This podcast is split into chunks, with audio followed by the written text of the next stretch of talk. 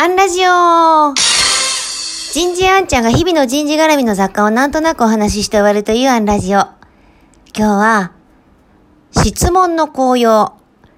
こんなテーマでお話ししてみようと思います。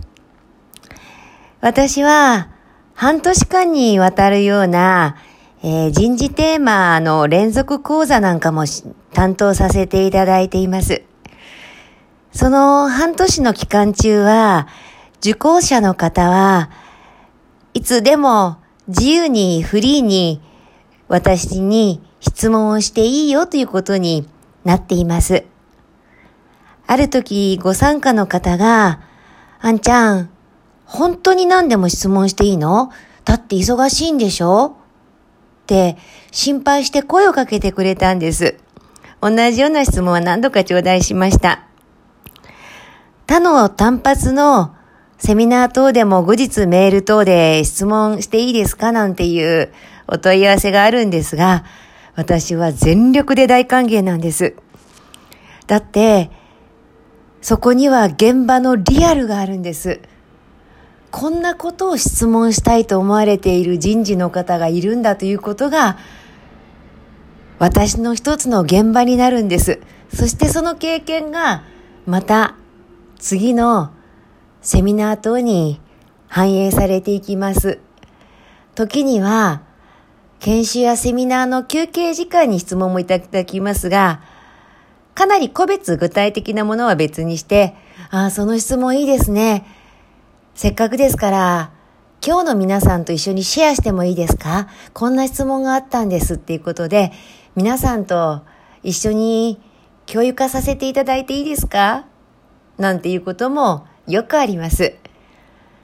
その一人の問いが場合によっては複数の方の問いだろうなって思うときは全員で共有化すればいい。一人の勇気ある質問が大勢の方の学びになるんです。だから私自身も逆に受講生の時間の時にはわからないことがあれば積極的に質問するようにしたいと思っています。こんなことがありました。あるコーチングの対価の女性の先生の研修会に私は受講生として参加させていただいて、そうすると、研修中にある一人の参加者が質問なさったんですね。いい質問でした。でも、私もなかなか鋭いけど難しい質問だな。先生、なんて答えられるんだろうと思って、ちょっとワクワクしながら待ってました。するとその先生が、こう切り返したんです。うん、なかなか鋭いいい質問ですね。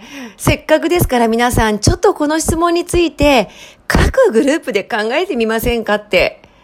みんなわーって言いながら、対話が始まって、クラス全体がいい学びの共有になりました。恋にしてる先生だったんで、セミナーの後、先生のところに駆け寄って声をかけました。先生先生、さっきの質問よかったよね。ましてや先生はそれをクラス全体の学びに変えられて、いい時間になったなって思ってるんですって申し上げたら、その先生おっしゃいました。あんちゃん、あれ実は私も難しくてわかんなくってね。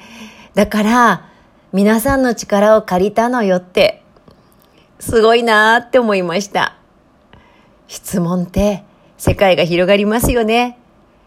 今日はここまで。次回もお楽しみに。